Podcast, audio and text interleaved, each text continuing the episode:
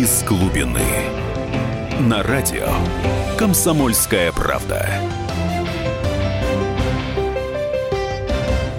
Добрейшего всем вечера, друзья мои. Действительно настал вечер трудного дня, самого, наверное, трудного дня недели. Так, в эфире программа «Из глубины», ее ведущий писатель-футуролог Максим Калашников. Сегодняшняя наша тема «Увидим ли мы новое, новое лицо рассерженных горожан Российской Федерации? Наступает ли новая пора вот такого закипания уличных протестов, новой поры уличных протестов. Ну, сегодня, к сожалению, мои друзья не сумели прийти на эфир, поэтому работаю сегодня соло в интерактивном режиме. Я напоминаю, что телефон прямого эфира 8 800 297 02, WhatsApp и Viber 8 967 297 02. Ну, а пока, друзья мои, давайте попробуем сделать некий первый заход на тему. Ну, наверное, все наслышаны о прошедшей вот, выходные, вернее, воскресенье, а, акции, соответственно, памяти, о марше памяти Бориса Немцова. Посмотрите, да, действительно, около 15 тысяч пришедших на акцию, но этот процесс, это протест, скажем так, некого болотного типа, да, привычный нам по 2012 году. Вот некий такой гуляш-протест, где соединяются и либералы прозападные, и национальные демократы, и, так сказать, часть левых. И в данном случае мы видим то, так сказать, то же самое. Да, пришло очень много людей по нынешним временам, это очень внушительная численность, 15 тысяч, но все-таки, наверное, где-то примерно в полтора раза меньше, чем а, в прошлом году. О чем это говорит, друзья мои? О том, что, наверное, вот такой э, протест болотного типа, да, он, в общем-то, застагнировал он не поднимается выше определенной, так сказать, численности. Вот есть некое такое ядро протестующих, то сформировавшихся тогда же примерно, э, так сказать, пять лет назад, уже пять лет назад, и оно составляет где-то примерно, ну, вот где-то 25-30 тысяч человек на огромную Москву максимум. То есть, если вы посмотрите на поведение, в общем, нынешних, э, нынешних граждан Российской Федерации, После того, что случилось, в общем, последние годы, в том числе и на Украине, люди, да, люди возмущены, но они не хотят перемен ценой обвала, да, крушения всего и вся. Но зато мы видим нарастание других протестов. Вот позвольте отнести к этому, э, к этой волне нового протеста, нового рассерженного горожанина. Это протест вокруг передачи Исаакиевского собора Русской Православной Церкви. Ну, посмотрите. 213 тысяч подписей против собрано. То есть люди возмутились. Мало того, к этому протесту стал э, примешиваться другой протест. Ну, например, против застройки вот, вот, охранной территории Пулковской обсерватории. Я могу побиться об заклад, если бы все продолжится дальше, то и другие, так сказать, городские проблемы, которые сердят людей, они, в общем, будут, этот протест бы начали увеличивать. То есть другие отряды протестующих бы, э, то есть, присоединялись вот к, к этой Исаакиевской колонне. И посмотрите, что лежит в основе этого протеста. Люди поднялись против того, что их рассматривают как, ну, скажем так, бессловесное стадо. Потому что губернатор Полтавченко вот так взял и росчерком пера, формально вроде бы по закону, и передал РПЦ ну, сказать, памятник истории, архитектуры, вот такой вот музей мирового значения. И именно против того, что нарушается вот достоинство людей, именно того, что с ними не считается, это, в общем, и привело к, вот к такому вот взрыву возмущения, к нарастанию, вот как, сказать, как ком снежный растет, вот так же и растет протест в Питере. Хотя, да, безусловно, его пытаются возглавить, соответственно, нам хорошо известные деятели либерального направления, но тем не менее он вполне объективен. Посмотрите на другие митинги. Например, митинг пенсионеров в Самаре и Тольятти, которые были возмущены тем, что вот сейчас государство, так сказать, политика власти наступает на уже экономические права граждан. Что кризис касается каждого, он потрошит карманы. Поднялись пенсионеры, они против введения лимитов на поездки, так сказать, по своим пенсионерским билетам, да, карточкам против того, что урезаются социальные программы. И посмотрите, люди здесь потребовали отставки уже губернатора Меркушкина. Вроде бы немного вышло в Самаре. Тысячи человек примерно митинг. Но переведите это на масштаб Москвы. Все-таки Самара это чуть более миллиона жителей. Ну, в Москве, соответственно, сейчас, наверное, раз в 12 больше, как минимум. А в 15. То есть представьте себе 10, там, 12 тысячный митинг пенсионеров в Москве, если переводить, конечно, на масштабы. Вот второй случай. Уже не задевается людей, а то, что экономический кризис начинает сжимать горло людям, и люди начинают протестовать против этого. Они выстают против мер затягивания поясов, вот, так сказать, урезания расходов, которые предпринимает государство. И посмотрите еще один пример. Новосибирск. В Новосибирске люди уже четвертый раз, вернее, четыре раза, простите, выходили против того, что мэрия во главе с коммунистом Евгением Локтем и губернатор, так сказать, губернаторство, областная власть во главе с губернатором Городецким повышают своими распоряжениями тарифы на, воду горячую, холодную, на тепло, на электричество. Здесь люди ну, возмущены тем, что первые, так сказать, должностные лица пошли на поводу, вот, например, у Сибека, у компании Сибека. Это что такое? Это бывшая Новосибирская энергокомпания, которая, в общем, превращалась, приватизировалась в ходе вот этой Чубайсовой а, реформы. РАО ЕС. И в этой приватизации принимал участие ну, нынешний министр кстати, информации гражданин Абысов. Так вот, компания Себека – это монополист. У нее и так есть прибыль. Почему люди оказались возмущенными? Почти миллиард рублей у нее годовая прибыль. И вот в году, собственно говоря, монополисту городские и областные власти начали повышать тарифы. И люди возмутились. Да, на полуторамиллионный Новосибирск вышло всего лишь тысячу человек. Но переведите, опять же, на масштаб Москвы, увеличите цифру в 10 раз, вы получите. В общем, представление о том неприятном впечатлении, которое получили местные власти. И здесь мы видим, собственно говоря, недовольство людей. Люди не хотят видеть себя бессловесным стадом, с которым не считаются, и они не хотят терять, а, нести потери в собственных карманах да, от того, что сейчас происходит.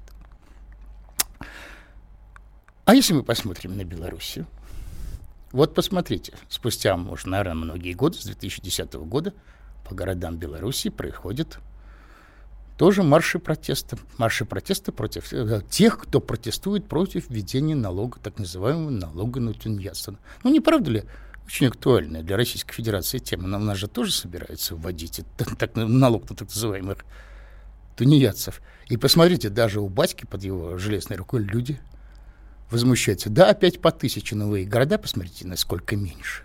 И я считаю, что Белоруссия – это тоже на самом деле некий прообраз того, что может здесь, произойти.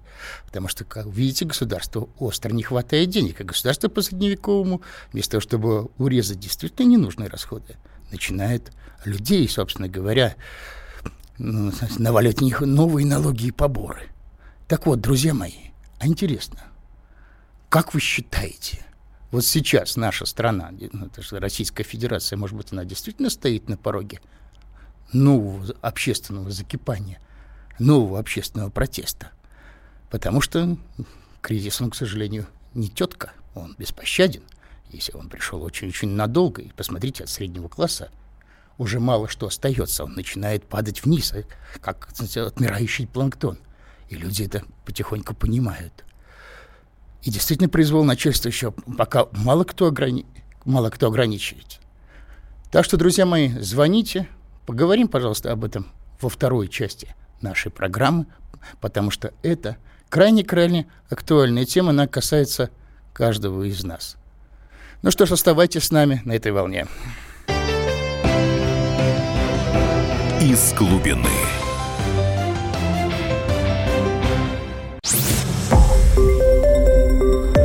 Радио «Комсомольская правда». Более сотни городов вещания и многомиллионная аудитория. Керчь 103 и 6 FM. Эм. Севастополь 107 и 7 FM. Эм. Симферополь 107 и 8 FM. Эм. Москва 97 и 2 FM. Слушаем всей страной. из глубины. на радио «Комсомольская правда». Еще раз доброго вечера всем, дорогие друзья. Так мы продолжаем нашу программу, которая сегодня посвящена вообще вопрос, проблеме, вопросу, а не увидим ли мы новое, новое лицо рассерженного гражданина Российской Федерации, не ждет ли нас эпоха вот нового закипания внутриполитической протестной обстановки. У телефона, ой, простите, конечно же, у микрофона ведущий программы писатель-футуролог Максим Калашников. Напоминаю, что телефон прямого эфира 8 800 297 02, а телефон, э, номер WhatsApp и Viber 8 967 297 02. Но нам, кажется, дозвонились, и Юрий Юрьевич Болдырев, э, экономист и публицист на проводе. Да, Юрий Юрьевич, добрый вечер. Добрый вечер. Вот, Юрий Юрьевич, ну а вы как считаете, вот э, то, что происходит сейчас, все эти вот э, протестные акции, я даже не имею в виду все-таки в Москве памяти Бориса, Бориса Немцова марш.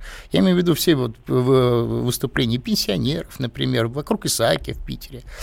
Это ли не первые ласточки, не первые тучки вот некоторого нового, вот, так сказать, нового сезона, что ли, если можно так выразиться, э, протеста? Все-таки кризис в стране.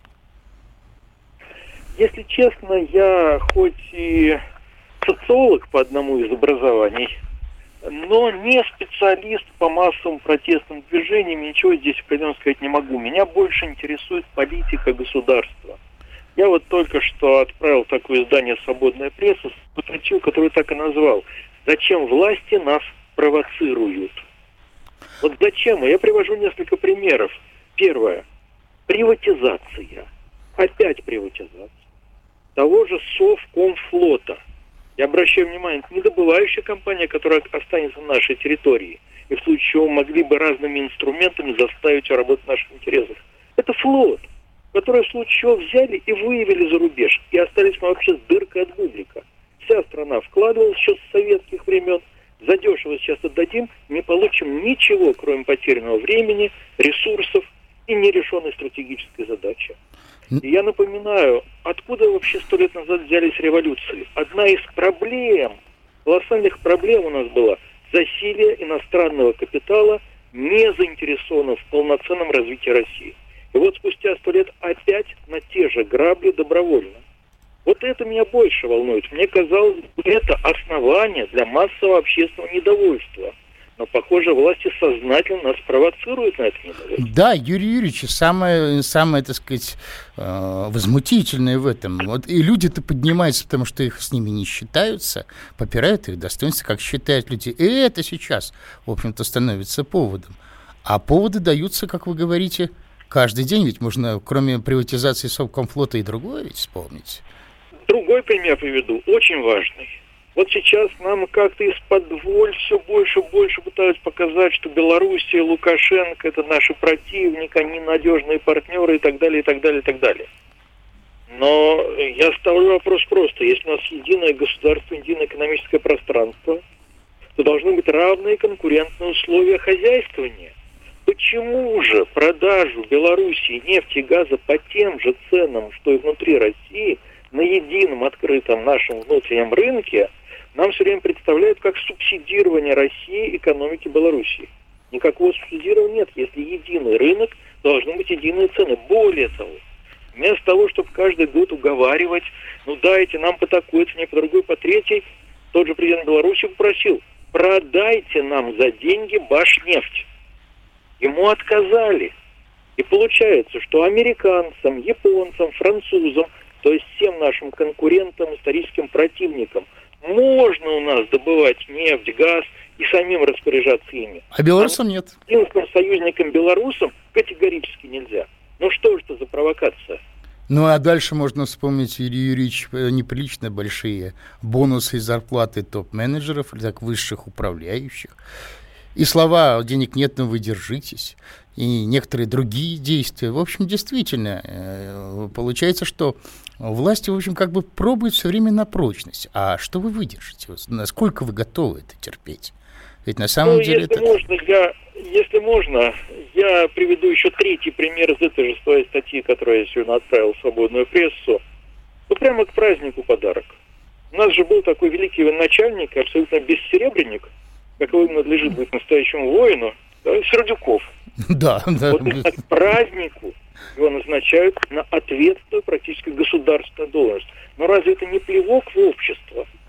У нас же доведено до того, именно при нем были закрыты, э, закрыта сломанная система военного образования, что летчиков теперь военных не хватает. Училища закрыты, летать некому. И в награду этому человеку только по амнистии не привлечен в уголовной ответственности даже за сотую долю содеянного, что ему инкриминировали, лишь по амнистии отпустили. Вот теперь его ставят на высокую, ответственную и высокооплачиваемую практически государственную должность. Ну, разве не плевок в общество? Согла... Нас провоцируют. Согласен, но создается некая критическая масса. И когда, так сказать, вот, вот масса таких пренебрежений, вызывающих шагов, она в конце концов, э, так сказать, превышает некий уровень, когда легкого толчка готова, чтобы она, чтобы она поехала. Таким толчком может быть стать тоже Исаки, условно говоря. Вот. Но, Юрий Юрьевич, а вот у вас не рождается такого впечатления, что это немножко намеренное, что ну вот нужно там придать э, выборам 2018 года некоторые остроты, идет некоторая провокация. Надо вызвать угрозу Майдана и его, так сказать, э, с ним бороться. Собственно говоря, тогда и выборы заиграют по-другому. Может быть, это вот так чисто политтехнологическое соображение. Как, как вы на, на это смотрите? Вот я не склонен гадать, какой сценарий они хотят развернуть, но вот это очевидная для меня провокация или система провокаций как-то очень дурно пахнет.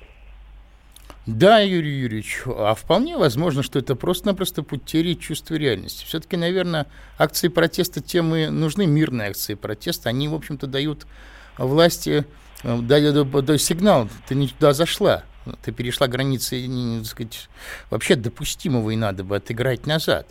Вот. Я думаю, что в данном случае они должны играть э, очень полезную роль, предохраняющую роль.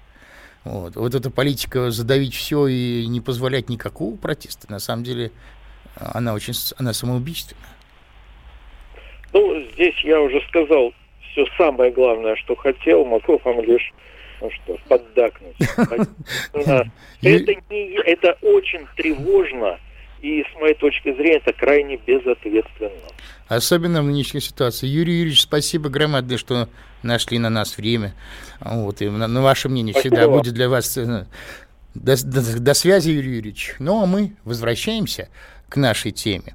Вот, кстати говоря, подоспели уж и первые вопросы – вот. А вы не правы, у полиции есть программы, которые ведут подсчет. В общем, такие программы показывают, что на митинге в память Немцова было 6, не больше 6 тысяч человек. Ну, я там сам был. А, через створ, собственно говоря, колонна, а, вот эта вот змея живая, текла 40 минут. Это, в общем, не, э, я, так сказать, по моим подсчетам, и она заполнила площадь, ну уж там никак не меньше было 12 тысяч, а то и все 15. Ну, а полицейские, милицейские сводки, я помню еще с Болотной 12 года, они, как правило, занижают численность в 2-3 раза, так что верить здесь не надо. Следующий вопрос. Я экономист, вы можете мне объяснить, что должна сделать власть, чтобы люди жили лучше? По мне, власть делает все, что можно. Не, на, не надо было уничтожать промышленность 90-е, нужно было модернизировать, делал весь мир. А не разворовывайте. Если вы уберете власть с помощью революции, жить от этого лучше не станут. Ну, товарищ дорогой, мы ведь не призываем убирать никакой революции. Давайте не будем. Мы говорим о мирных протестах, которые указывают власти, что она делает не то. А, вы говорите, что в 90-е годы промышленность была уничтожена. Но я вам напоминаю, что с 90-х лет прошло уже почти 20 лет. Ну, не 20, поменьше. Дважды по 90-е, скажем так. И можно было бы давно на те нефтяные доходы, которые поступали в Российскую Федерацию, эти нефтяные доходы можно было не проедать, не тратить на Олимпиады, на чемпионаты мира по футболу, а поднять новую промышленность, дать людям работу. Но вы видите, деньги проедались, проматывались, приводились за рубеж. И, к сожалению, мы сейчас имеем очень неприятные последствия. Как я говорил, сейчас люди, к сожалению, нищают, и они поняли, что нищета прошла надолго. Это, в общем-то, может привести действительно к новой волне протестов. Может быть, не сейчас, может быть, чуть позже. Но когда людям, в общем, терять будет нечего, когда они понимают, поймут, что их ждут новые 90-е, посмотрите, сейчас вот тогда, извините, у людей может, в общем-то, взыграть, взыграть эмоции. Давайте об этом не забывать, что называется. Так, добрый вечер, Максим Александрович. Мое мнение, пока силовики, те, кто должен разгонять акции протеста, будут получать доходы, протестов не будет. Ну, когда силовые доходы перестанут получать доход, они присоединятся к протестующим. Ну что ж, это действительно одна из, в общем-то, действительно угроз, о которых я тоже не устаю говорить. Вот, потому что, в общем, строить э, всю систему на, только на силовых структурах и на подавлении всего и вся невозможно, а силов, силовые структуры все-таки не изолированная система. Нельзя финансировать только их, а все остальное государство оставить без финансирования. Но мы давайте с вами поговорим об этом в третьей части нашей передачи. Тема важная. Оставайтесь с нами на этой волне, друзья мои. Вот. Тем более, что это касается всех нас. Из глубины.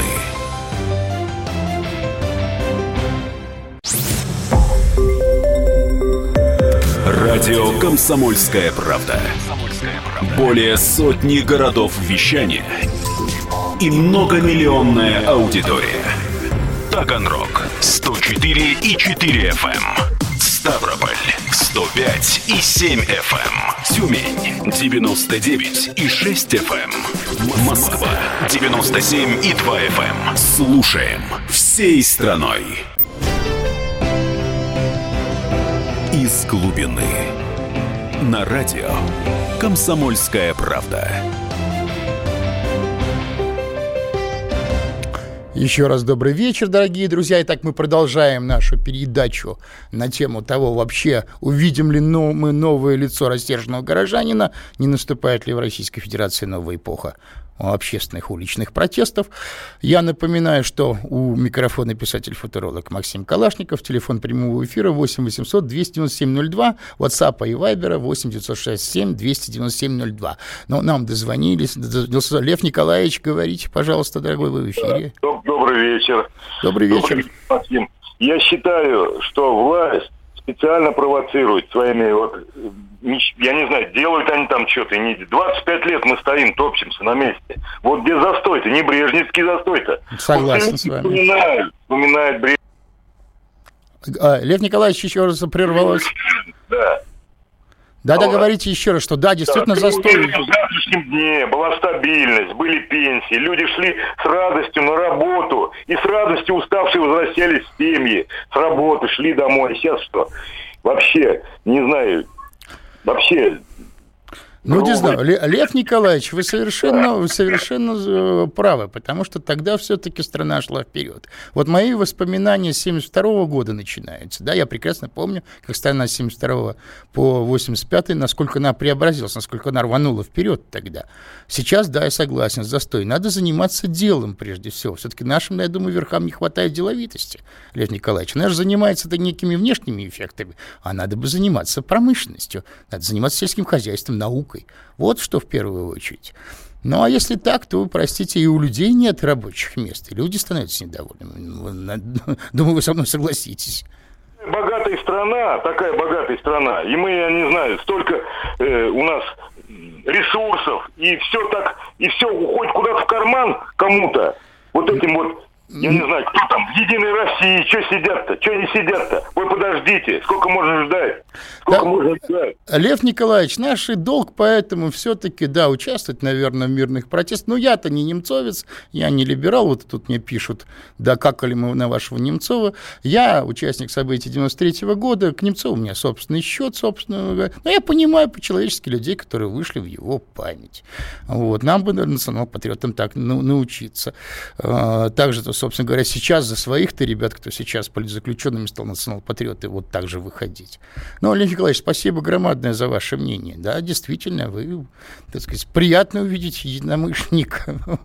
Действительно, главное сейчас – это деловитость, это заниматься делом, а не внешними эффектами.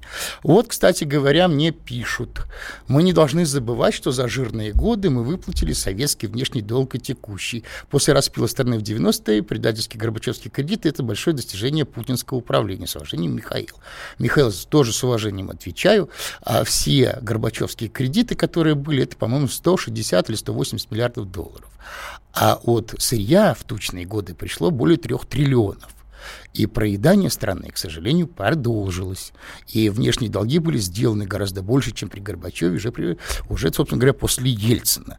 Вот. Вместо того, чтобы налаживать собственную систему кредитования промышленности, предприятия фактически пинками, ну так, с помощью, так сказать, Центробанка гнали за рубеж. И уже при Владимире Владимировиче долги внешние превышали долги Советского Союза раз в пять. Вот. И это, в общем, тоже не очень хорошо. Мы, кстати говоря, как партия дела, как индустриализаторы, мы очень против этого. Дальше. Так, Максим, ты провокатор, занимаешься ненавязчивое подстрекательство. Надо предлагать идеи решения проблем. Спасибо за откровенность. Но если вы почитаете мой блог, мои статьи, а также мои книги, они у меня, у меня уже больше 40 вышло, все время Максим Калашников предлагает как раз выход из положения. Ну, пока мне Родина пока только обыском на дом наградила за это.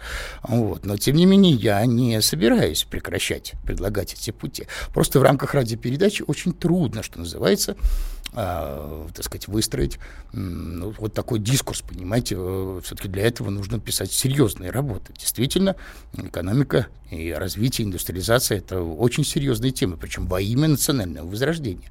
И главное сейчас заниматься именно этим, не размениваясь на какую-то, так сказать, внешнюю мишуру. Это главное, наверное, что сейчас нужно делать. А что касается протестов, вы знаете, тут, наверное, все-таки есть некая доля вот такой вот такого субъективного фактора, я считаю. Почему? Вот в 2012 году, с 2012 года возникла целая армия вот таких штатных патриотов на довольствие, борцов с Майданом, прочее, прочее, которые, в общем, привыкли получать большие гранты, вот, они привыкли играть в политехнологические игры, вот сейчас им хочется снова, чтобы на них пролились золотые дожди. Ну, как вот, понимаете, вот по аналогии, если возникает военно-промышленный комплекс, как боялись некоторые американские интеллектуалы в 60-е, там, в 50-е, если возникает военно-промышленный комплекс, он, он заинтересован в войне, он обязательно войну где-нибудь учинит. Но, с другой стороны, вот создали такой комплекс по борьбе с крамолой, и сейчас людей хватают вот за, за малейший, так сказать, там, перепост в интернете. Потому что там это, этому комплексу силовому надо, так сказать, антиэкстремистскому надо оправдывать свое существование. Ну вот существует такой на пиарно-пропагандистский, э, так сказать, пул, да, вот этот вот такой комплекс, которому вот хочется телешоу вести, так сказать, бороться с этим Майданом. И поэтому есть соблазн, видимо, у каких-то там верховных политтехнологов устроить, ну, накануне выборов некие вот показательные такие выступления, которые можно будет подавить, также показательно. Ну, и, соответственно, люди пойдут охотнее голосовать, когда увидят одиозные фигуры на, на трибунах митингов. Думаю, что присутствует вот такой момент манипулятивный. Ну, дай бог, чтобы я ошибался.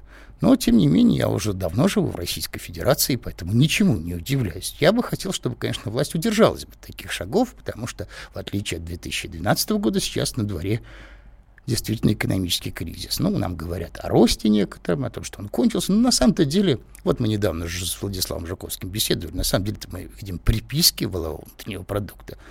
Кризис-то пока еще не преодолен. И рубль укрепляется при, так сказать, недоступности кредита. А это значит, что производство сейчас будет падать. Так что вот на этом фоне играть в некие политтехнологические игры можно идти заиграться. Ведь Янукович-то тоже играл с правым сектором, пытался на его фоне выглядеть очень хорошо. Кормил тогда, не мешал правому сектору подниматься. Как бы вот не перейти некоторую границу. Да, но нам дозвонились, дозвонился еще один слушатель. Евгений, добрый вечер, говорите в эфире. Добрый вечер, э, уважаемый Максим. Приятно слушать ваши программы на острые темы. Ну, по обсуждаемому вопросу, что я скажу? Вы знаете, у большевиков была теория, как можно сделать бучу в одном столичном городе перевернуть всю страну от Тихого океана до Балтийского моря. Вот мне кажется, вот это рассерженное горожане, это из той же оперы. Понимаете, вот спросите мужика в Забайкальском крае, что он слышал о рассерженных горожанах? У каждого ведь проблемы одни и те же. У кого бриллианты мелкие, у кого картошка мелкая. Понимаете? И вот среди рассерженных горожан, например, Максим Кац. Человек, который вырос в Израиле, закончил там школу, ну, приехал сюда в Россию бороться за демократию. Вам не напоминает это, например, Карла Радека?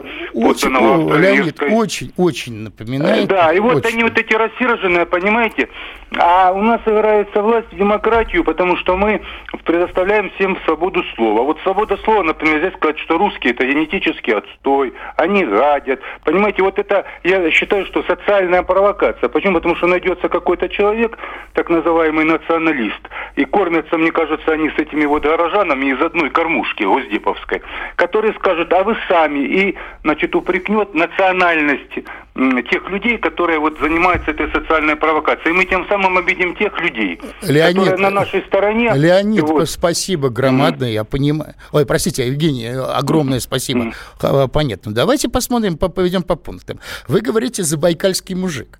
Я напомню, что Забайкалье едва-едва свело концы, Забайкальский край едва-едва свел концы с концами. Там страшная бедность. Там бюджетники воют волком, там будут свои рассерженные люди по другому причине. Им на кацы, что называется, наплевать. Это первый момент.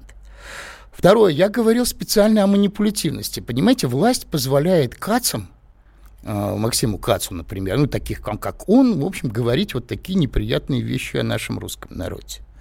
И при этом их никто не трогает. Еще один пример. Мальцеву разрешают чуть ли не призывать посадить Путина на кол. И его тоже никто не арестовывает, запомни. Как будто не слышат. А вот ребят, которые Мухинцев, которые вокруг писателя Юрия Мухина, так называемая ГПР за ответственную власть, а, инициативная группа, они только за референдум законный выступали о принятии нового закона. А вот ребят бросили на полтора года в тюрьму. И вот то, что вы говорите, доказывает, что предыдущие мои слова, что власть начинает играть в некие и такие манипулятивные игры. Она специально выставляет провокаторов. И, это, и власть может при этом очень-очень заиграться. Вот о чем я хотел сказать. То есть вы, пожалуйста, обращайте внимание не только на внешнюю сторону, но и на суть того, что происходит. А протесты нормальные, мирные, гражданские, с выражением наших требований, да, с выражением некой там, позитивной программы, что делать, они сейчас необходимы, я считаю. Нельзя власти доверять полностью страну, понимаете? Если власть без обратного связи, да, она не чувствует, что она делает, ну, вот, вот это может довести страну до революции. Ну, а к революции всегда, понимаете, так сказать, а, присоединяются самые разные силы, да, из-за рубежа. Ну, куда же денешься? Так было везде, не только у нас, между прочим. Во Франции то же самое было. Но спасибо вам большое за неравнодушие. Так, о, о, вопросы посыпались, спасибо. Так, увы, не все понимают, что если власти будут продолжать свой курс, жизнь россиян не будет лучше, поэтому нужны мирные демонстрации, Павел. Да, Павел, нужны мирные демонстрации. Мало того, я могу сказать, что есть определенный порог, 5 тысяч участников, когда, собственно говоря, там Старая площадь начинает уже прислушиваться. Меньше 5 тысяч можно не прислушиваться.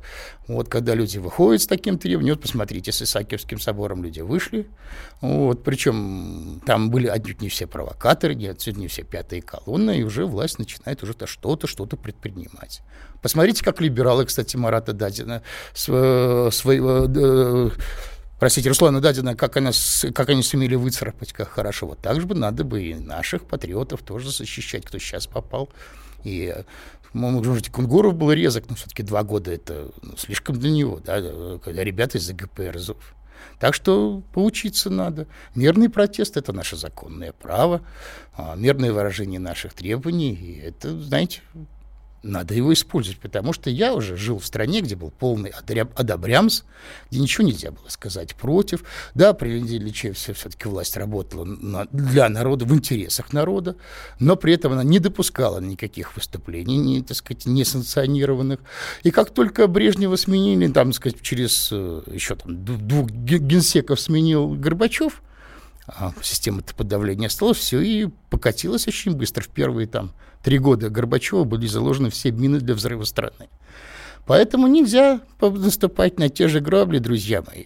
Вот. Поэтому давайте будем граждански активными и все-таки изучать ситуацию, четко держать, собственно говоря, руку на пульсе.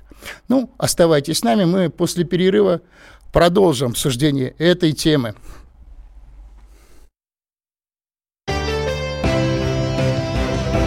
Из глубины.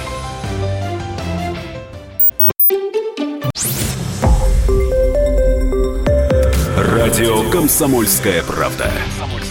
Более сотни городов вещания и многомиллионная аудитория. Хабаровск 88 и 3 FM. Челябинск 95 и 3 FM. Барнаул 106 и 8 FM. Москва 97 и 2 FM. Слушаем всей страной. Из глубины. На радио «Комсомольская правда». Еще раз добрейшего вечера вам после самого трудного дня недели. Итак, мы продолжаем нашу программу «Из глубины». Обсуждаем мы тему, не закипает ли вновь, не появляются ли первые признаки такого закипания внутриполитической обстановки, вот этих уличных протестов нового типа Российской Федерации. Время сложное. У микрофона сейчас ведущий Максим Калашников, писатель-футуролог. Напоминаем, что телефон прямого эфира 8 800 297 02, WhatsApp и Viber 8 967 297 02. И мы с вами пришли к выводу, что сейчас, в общем-то, нашей власти очень важно быть тактичной, все-таки не рассматривать людей как некое бессловесное, а, бесправное стадо, все-таки а, предпринимая свои действия, надо смотреть, а как это сказывается на народных массах. И в то же время наше право и наша обязанность сегодня все-таки выходить на мирные гражданские акции, если это нас политика не устраивает. Иначе мы страну потеряем, иначе власть не сможет, собственно говоря, не, будет лишена обратной связи. Но нам дозвонился наш э, слушатель Петр. Добрый вечер, говорите в эфире. Добрый вечер. Ну, народе это очень плохо сказывается. Я вот человек такой не политический, но я волей-неволей слышу высказывания о том, что ну, внутреннюю политику одобряют. Одобряют профессора, допустим, одобряют отставные военные, значит, таксисты, люди, которые там в каналах водопроводом занимаются. Но категорически э, а, а одобряют внешнюю политику и категорически не принимают внутреннюю. Я лично жду одного такого момента, когда господин Ралдугин войдет с рюкзаком одному человеку и оттуда вытрясет вот эти скрипки для детей на 2 миллиарда обязательно. Только на 2. Не долларом меньше, не долларом больше. Спасибо. Да, я понимаю, но вы все понимаете, все-таки Ралдугин-то передаточная инстанция, э, прежде всего, да, что в данном случае, конечно, я с вами согласен. Но у меня, конечно, есть вопросы и к внешней политике. Я, например, считаю, что внешняя политика должна больше соответствовать интересам индустриализации. Ну, все знают мою позицию по поводу а, войны в Сирии. Я считаю, что Новороссия важнее. Но, в общем, в основном я с вами согласен. Невозможно совмещать великодержавную внешнюю политику с нынешним экономическим курсом, ведь он при Владимире Владимировиче э, все-таки от Бориса Николаевича в корне ведь не поменялся. На самом деле все тот же монетаризм системный, либеральный, Вашингтонского консенсуса. Даже те же люди, что в 90-е годы управляют нашей экономикой. экономикой. И если так уж и смотреть, в, в, в, в, в, глядеть в корень, в чем сейчас основа недовольства людей, вот, которое сейчас выплескивается.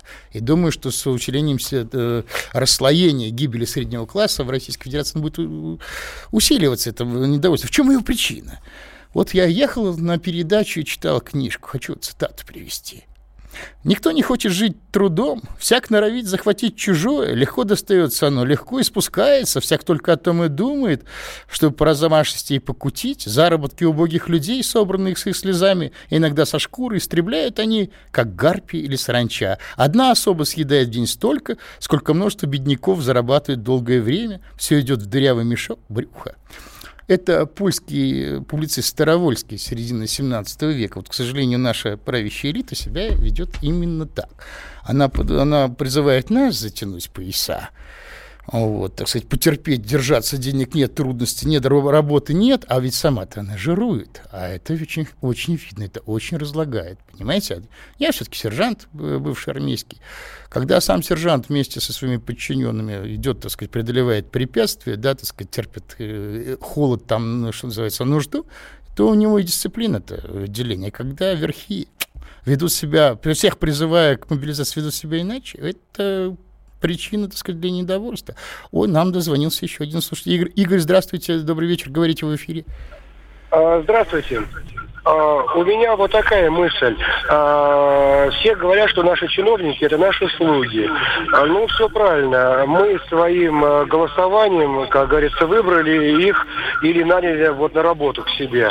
Там... Почему же тогда они сами назначают себе заработную плату? Вот непонятно. Я когда устраивался на работу, мне, так сказать, мой работодатель ее вот назначал.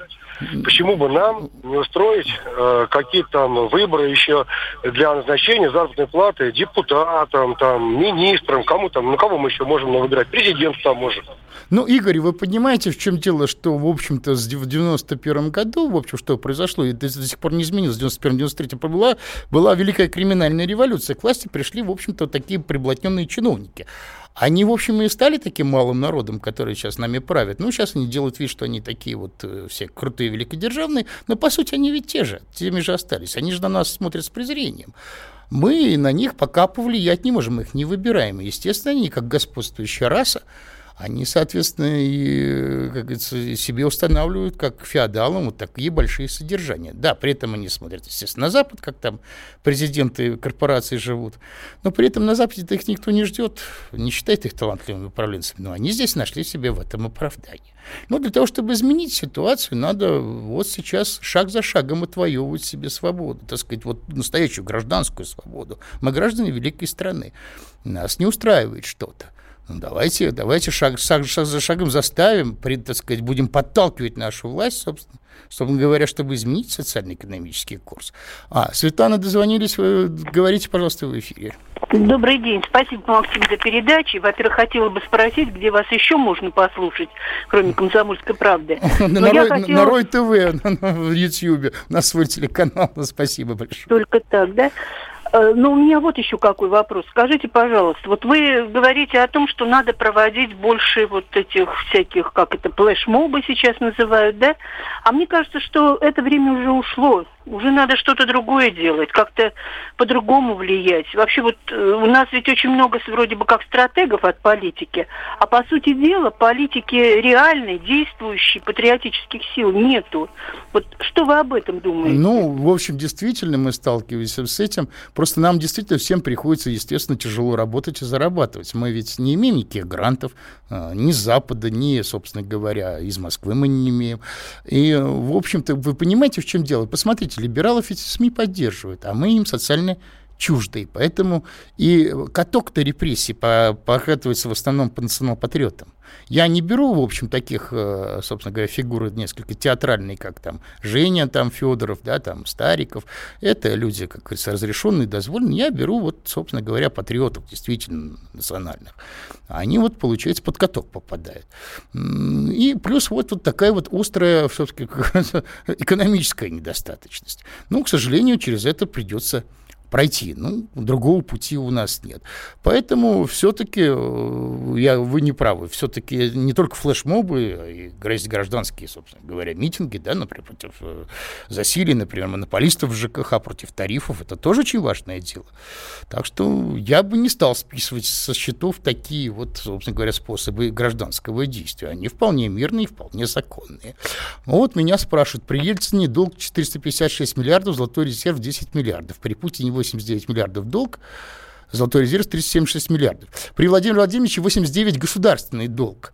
А вы еще корпоратив, долг госкорпорации возьмите, там до 700 миллиардов доходило в, в 2000 там, самом, э, девятом году, потом 600, 500. Так что на самом деле внешний долг России э, сейчас государство плюс э, госкорпорации, э, крупные корпорации, больше полутриллиона. Он больше, чем даже золотовалютные резервы нынешней Российской Федерации. Так что давайте все-таки быть справедливыми. Так, а кто у нас власть, спрашивают наши один из читателей, ой, простите, а, наших слушателей. Так, президент или правительство?